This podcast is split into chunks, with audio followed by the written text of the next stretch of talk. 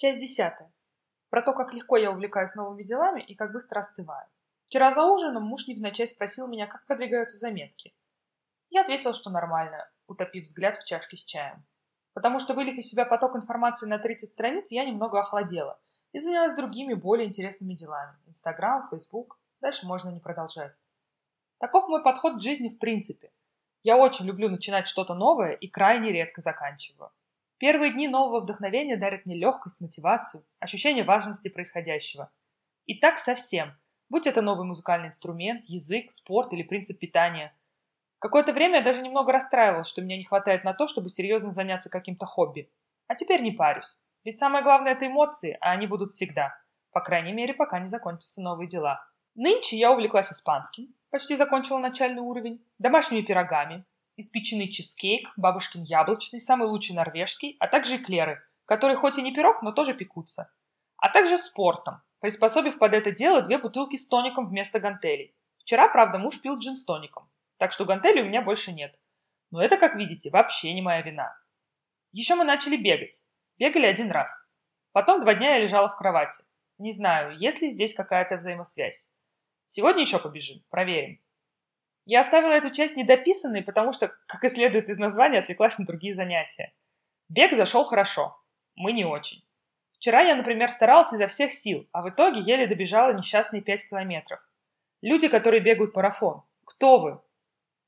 А мужу надоело терпеть мое нытье про выбор фортепиано, и он легким движением руки купил мне электронный инструмент.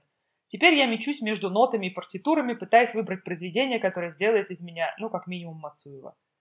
В детстве я очень хотела играть на фортепиано. Но родители отдали меня на аккордеон. В моей музыкальной школе вообще было три инструмента на выбор. Пресловутый аккордеон, фортепиано и скрипка. Если бы мы поставили фортепиано в нашу квартиру, то спать пришлось бы на лестничной площадке. У мамы от представления меня, пиликающей смычком, сразу начиналась головная боль. Так что, сами понимаете, аккордеон – это судьба. Мне купили сразу большой аккордеон. И ничего, что из-за него было видать только челку. Самостоятельно я могла только раздвинуть меха, а вот чтобы сдвигать их обратно, приходилось звать кого-нибудь помощнее. Погуглите, это то еще зрелище. Аккордеон я ненавидела люто. Представьте себе, 17 девочек из твоего класса играет на фано, двое счастливчиков на скрипке, и ты в гордом окружении трех пацанов на аккордеоне. Ну и надо таки прямо сказать, музыкальным талантом я не отличалась. Я вообще все вступительные экзамены, слух, ритм, сдала на 0,0 балла.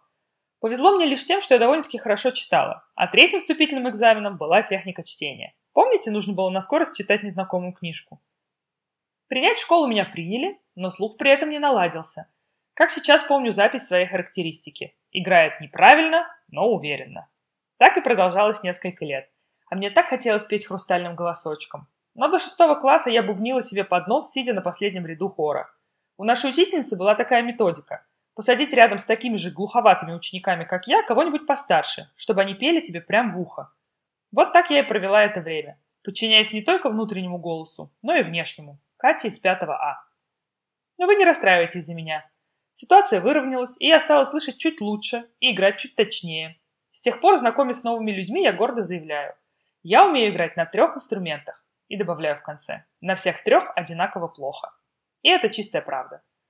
Мне это не мешает жить. Вспомните, как называется эта часть, и вы поймете, что основную радость мне приносит начало какого-то нового дела. Как только оно превращается в рутину, я прощаюсь с ним. В основном навсегда. Поэтому мне прям интересно, как долго продержится моя идея записывать заметки.